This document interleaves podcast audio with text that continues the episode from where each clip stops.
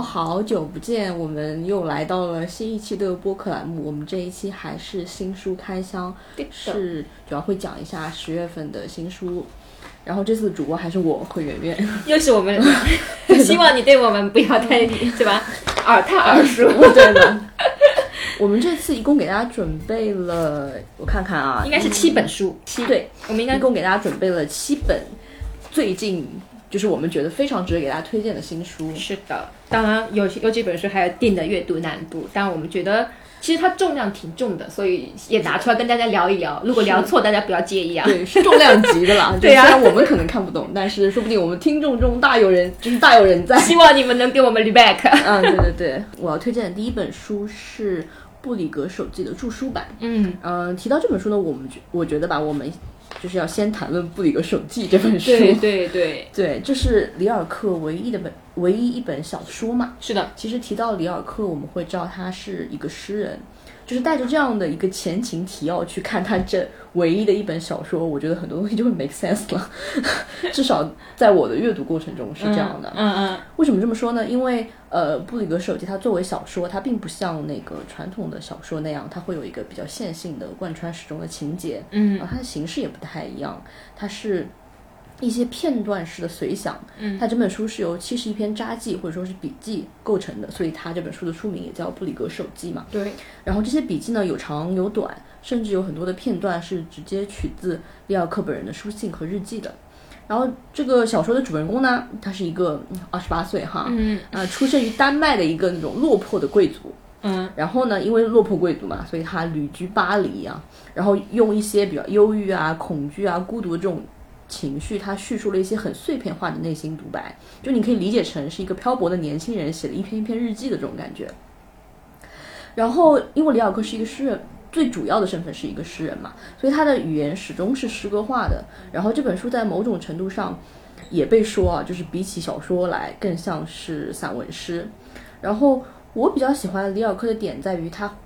会写一些关于世间的智慧啦、通灵的体验啦，然后生活的虚无和孤独啊，然后还会，因为他是一个比较，我个人觉得他是一个比较虔诚的信徒，所以他还会去追问一些关于神的真相。然后他的宗教性也是在他那种诗意化的语言当中体现出来的。他会写一些，比如说啊，你要等，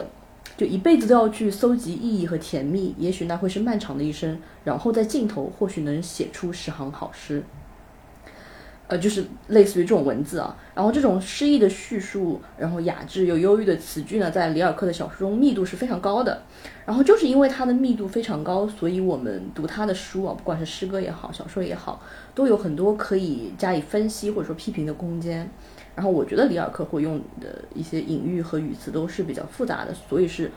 比较需要结合批评来看的，对，所以就是盼星星盼月亮，等到了我们这一本啊 著书版《布里格手记》的出版。这为什么说是盼星星盼月亮？那时候可能我们的瑞瑞还没有入职，因为我 我刚入职的时候，编辑就跟我说，我们要做一本著书版的《布里格手记》是非常重要的，因为。因为大家应该可能是熟悉，我们之前有做过一个著书版的《瓦尔登湖》，然后也受到很大的欢迎嘛。然后编辑也说，他说，当然是另外一个编辑啊，就说他这本是呃著书版也是非常重要的。然后我就开始一八年就给他开始做预告，然后做到了今年，他终于出来了。但是然后我跟编辑自己在沟通的时候，他也说。呃，确实花了很多心思在做里面，包括整本书的装帧形式，要以怎样的呈现方式。呃呃，著书者是陈早老师嘛，他也是布里格手机的译者。对对对。对，然后他也是花了很多心思，不停的改。所以，所以这就是为什么经历了四年的一个原因。是，嗯，对，就是等到我们这本书终于出版了，其实书一拿到手，就跟圆圆刚才说的，我觉得很感人，一是因为厚度在那边啊，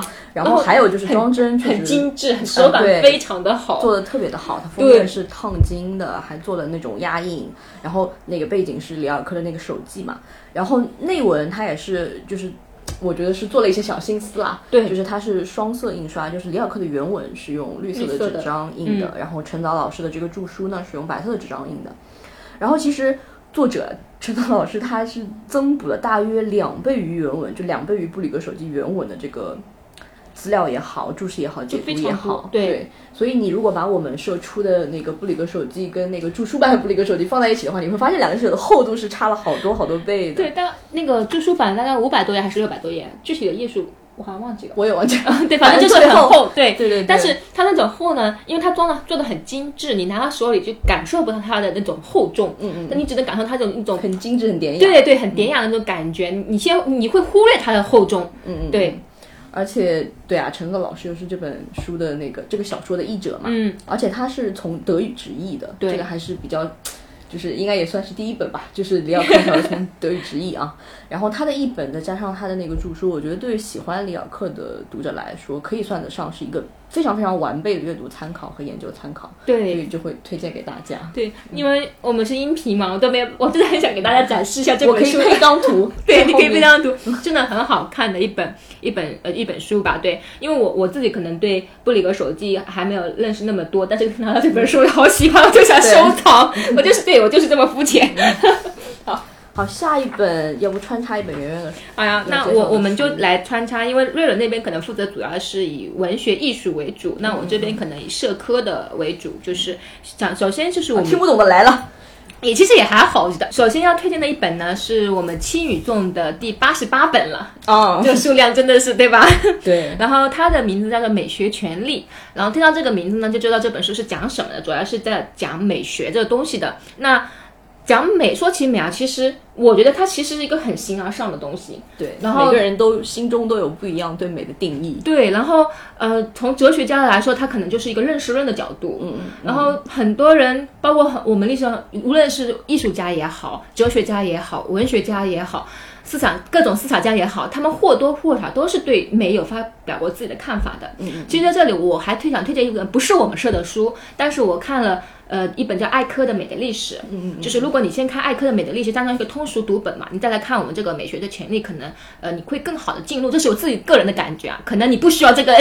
也可以看。对对对，你不需要个前提铺药。那说起美啊，就是说我们可能会跟几个词联系在一起，比如说崇高啊、取悦啊、魅惑啊等等等等。比如说啊，我们站在山底啊，然后往下看的时候，你内心是非常澎湃的，那这就是一种崇高之感。甚至我们站在比如说暴风雨之下。呃然后有很多你你你你感受着大自然的那种狂风暴雨的时候，暴雨的时候，你会发现内心有一种敬畏之感。其实这种也是美带感的，对对，也是美的体验的。所以呢，这本书它其实这是在讲那个美学权利的，呃，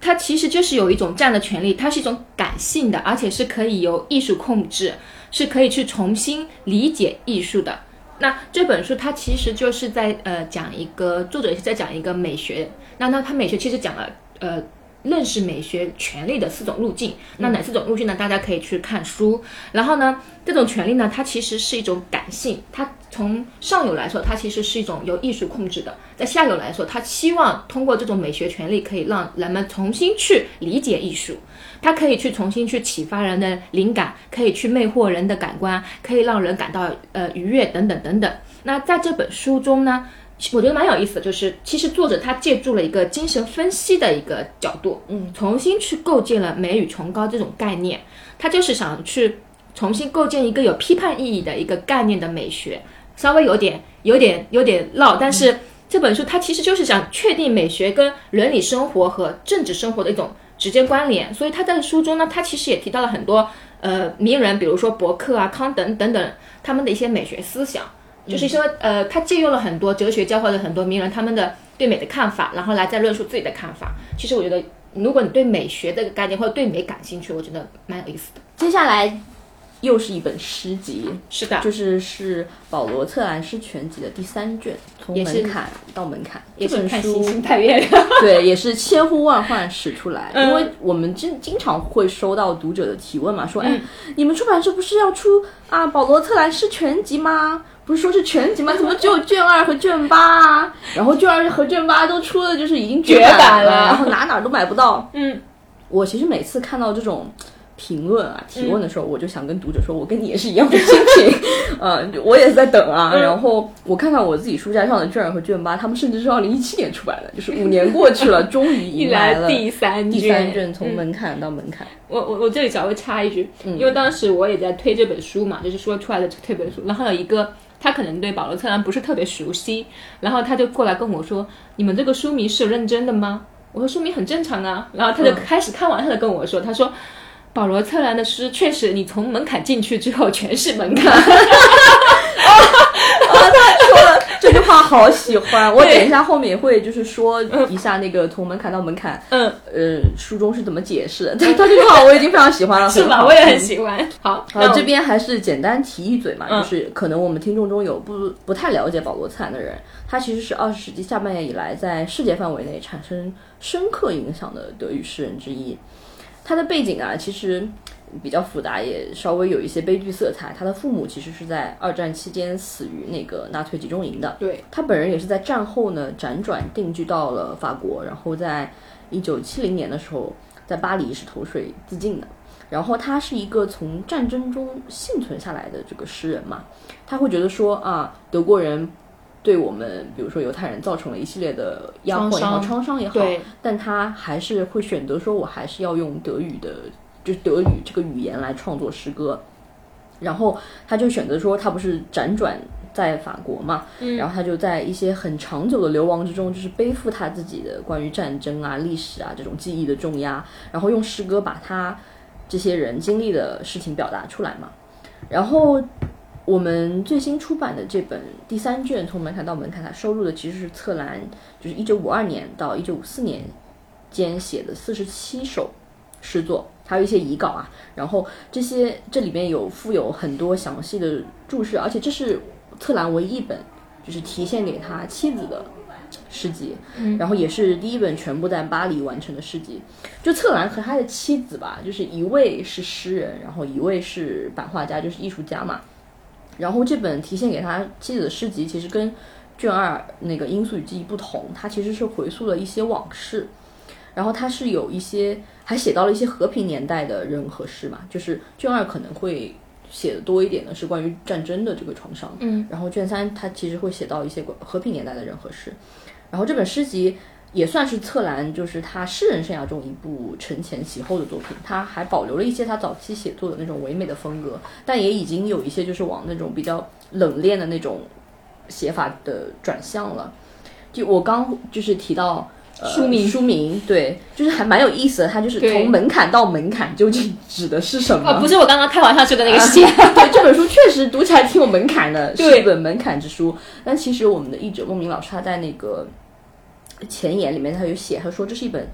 呃门槛之书，或者说它是一本时间之书，就是他那个诗歌的编排，他没有按照很严谨的这么一个时间顺序，他其实打乱了，或者说是策兰他根据呃他思考问题和实事的一个方式，他特地去做了一一些别的安排。然后他其实是以这种方式来写出他在辗转的那那些年里面经历的一些事情，因为不管事情多么纷杂，每一首诗都是时间中的一个节点，都是一道门槛。嗯，然后呃，关于门槛这个词的解释以及策兰对这个意象的使用呢，就是陆明老师在前言中做了非常详细的阐释。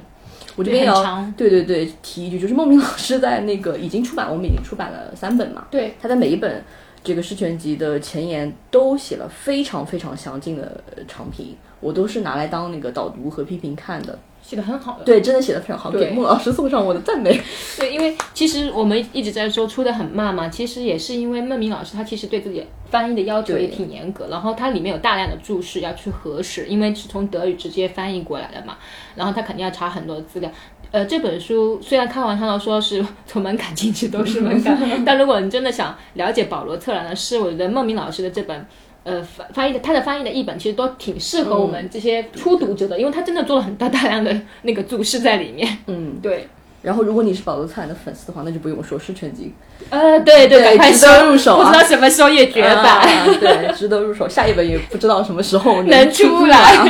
好的，好的，嗯，我们要不把诗歌一起讲完吧？好呀。那下一本诗歌又来了。对，我们这次有好多诗歌。对我总觉得，就是我们每一年的诗歌阅读都是为我们的好同事们，我们的编辑大大就是已经投喂足够了，他感觉他们出的书已经够我大看特看了。接下来这本其实是由陈东彪老师翻译的《醒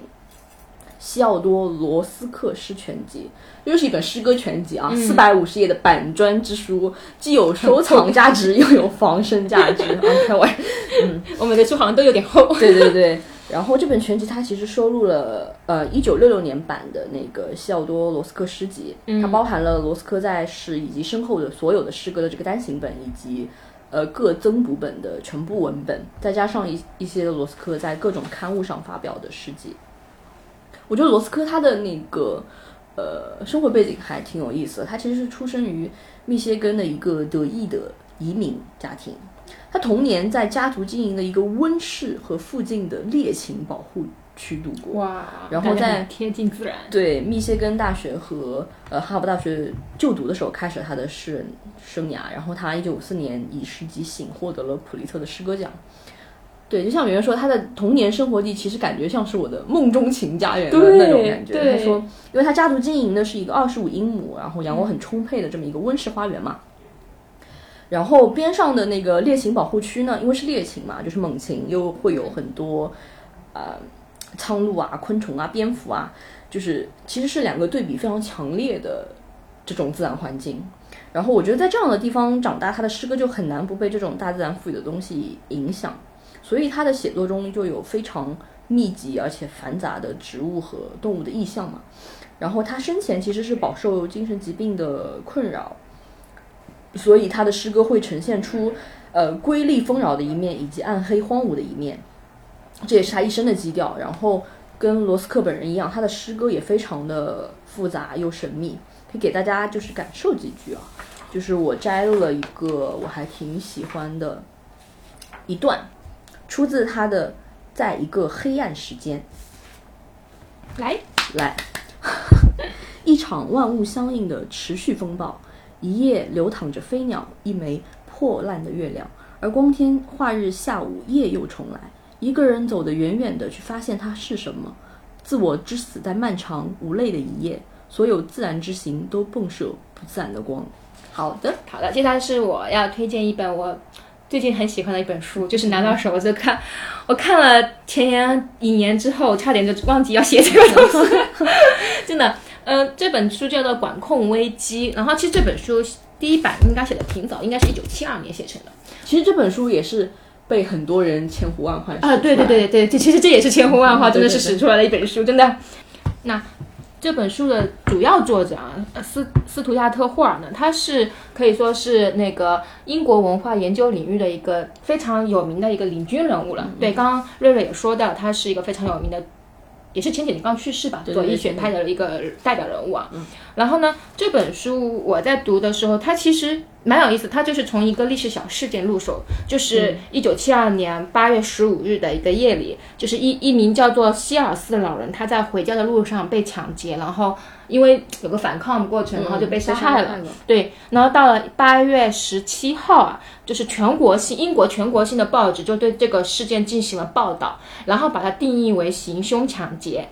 ，mugging。嗯啊，就把它定义为 mugging。对，然后这个英这个词呢，行凶抢劫那个英文原文叫做 mugging，当时一。引起了很大的讨论，因为当时 mugging 它并没有在英国的文化体系里会流行，它是一个美国的词汇。嗯嗯嗯。对，所以这件事情之后呢，mugging 就在英国被广泛的运用，并被定义为行凶抢劫是一种新的犯罪形式。然后，所以这本书里其实最开始它其实也是追溯了 mugging 这个词，就是为什么？对，也也也不说词源吧，就是为什么在英国当时很多人会认为把 mugging。呃，就是认为是一种新的犯罪形式，但也有一些人认为，mugging 它并不是一种新的犯罪形式，它一直存在。对，它一直存在，只是之前英国是用另外一个词去代替的，就不指代它。对，只代它了，只能说是呃，就应该是叫做呃，就是勒着脖子那种抢劫，就是反正这个很有意思啊。然后又因为啊，就是 mugging 的，因为当时的那个英国嘛，mugging 实习 mugging 的一些呃犯罪犯，他们大多数是黑人，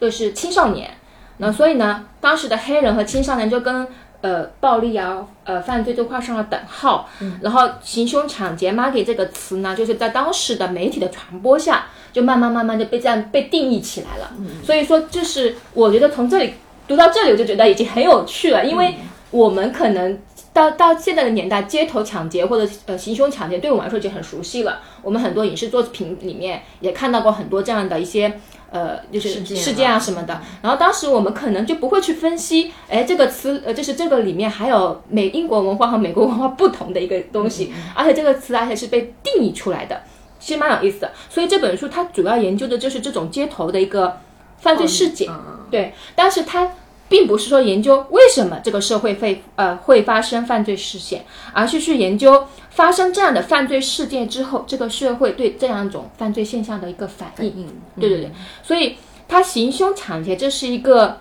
很普通的犯罪事件，但而且看上去好像是一个个很孤立的事事件嘛，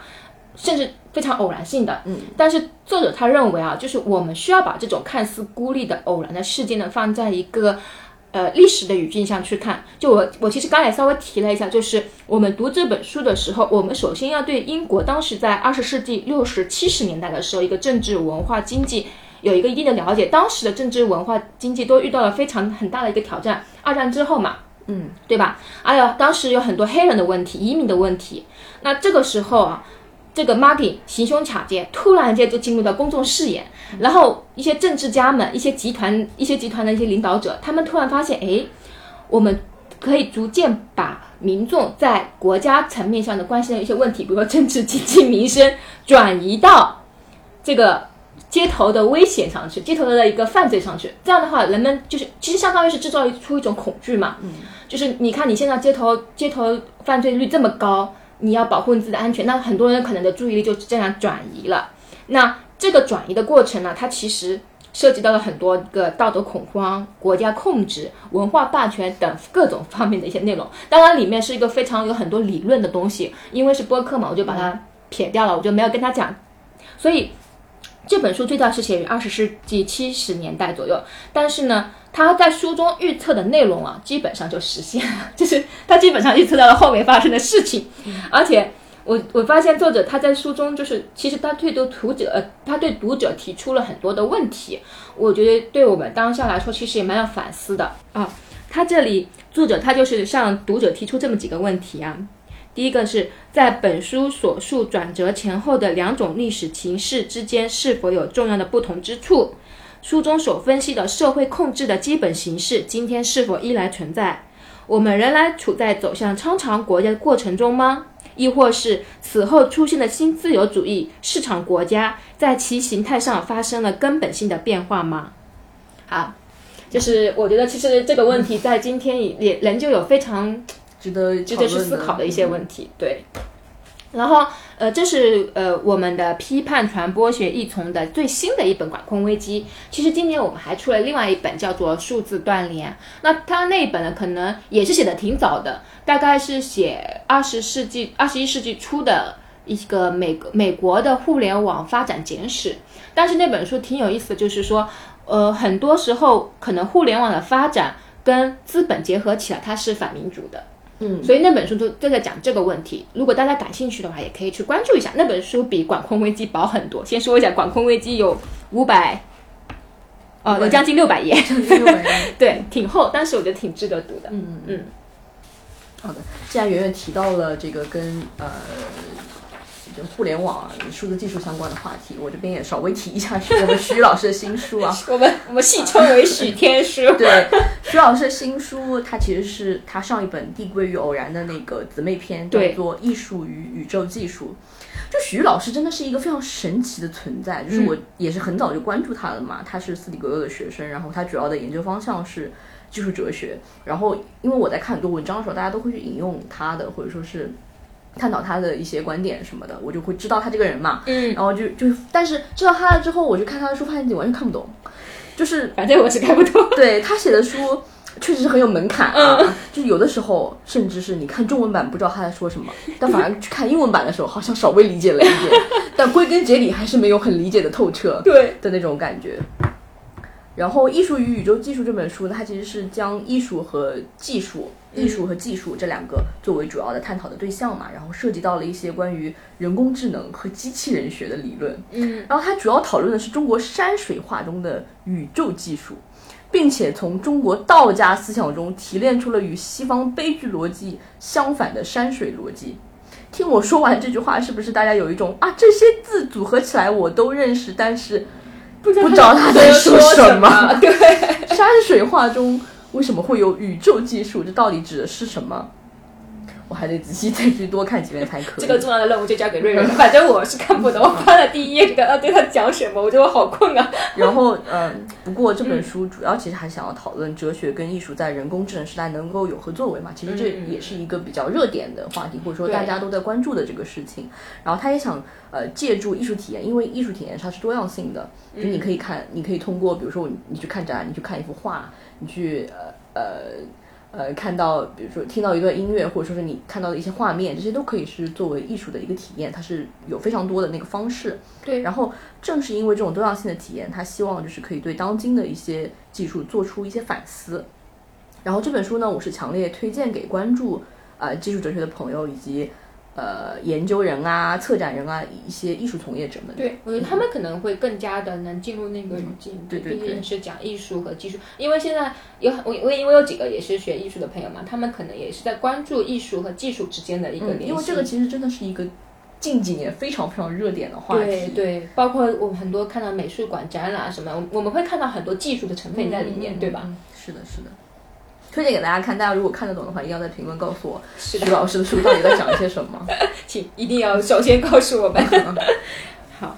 那接下来最后一本啊，就是一本。我觉得是可能它更偏心理学的书，然后呃，我可能提起这本书名叫做《冷思考暖思考》，然后它的副书名叫做《权力与同理心的矛盾》。那可听到这个主书名《冷思考暖思考》，大家可能首先想起来另外一本书叫做呃丹尼尔卡内曼的《思考快与慢》，那本书也是非常的火啊，是一个畅销书。那这本书呢，可能比《快与慢》就是快思考和慢思考。可能更进一步，就是我们在思考的过程中，必须把我们的情感给纳入进来。丹尼尔的快思考和慢思考，就是快思考，它可能指的是依赖直觉、没有意识的思考；那慢思考呢，主要是主动控制的、有意识的进去思考。但是这本书的作者啊，沃尔夫冈·施密德鲍尔，他就认为啊，这一点还不够，可能还缺了一个因素，就是我们需要一种感情感在里面，这就是就是我们的副标题。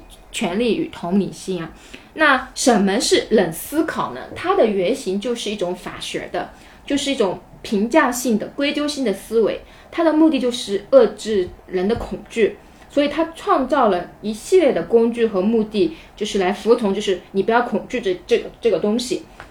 那暖思考是什么？暖思考就是说。呃，我们可以允许自己是可以犯错的。如果用来类比的话，就是可能说是用艺术来类类比比较好。就是你你觉得这个东西是这么美，这么看真美，我觉得这个东西这么看是美的，就是都有不同的答案。但是是即即使错了也没关系，它是允许你犯错的。暖思考和冷思考的一种不同之处呢，就是它不仅要运用思维和精神力量，而且要结合人的一种感觉的一种层面。那我我觉得这本书。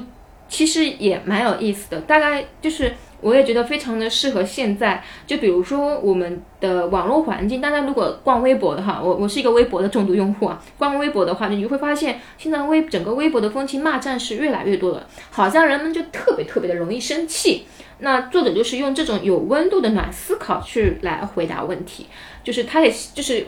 他的意思就是，其实我们是需要有一种同理心在里面，可能会避免很多的矛盾。嗯，书中也有很多案例来帮助大家，所以这本书并不是非常的难读，它是一个理论加案例的一个书，然后里面牵扯到很多一些精神分析的一些东西，但都不难。所以我觉得这本书，如果你对自己的一个呃感兴趣，就是对自己的一个思考感兴趣、思维方式感兴趣，包括对自己的情感感兴趣的话，我觉得是可以去读一读的。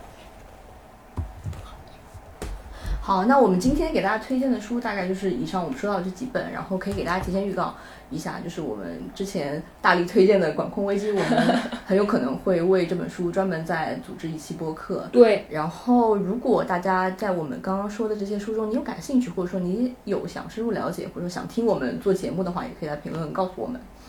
好，那我们就下期节目再见啦，拜拜，拜拜。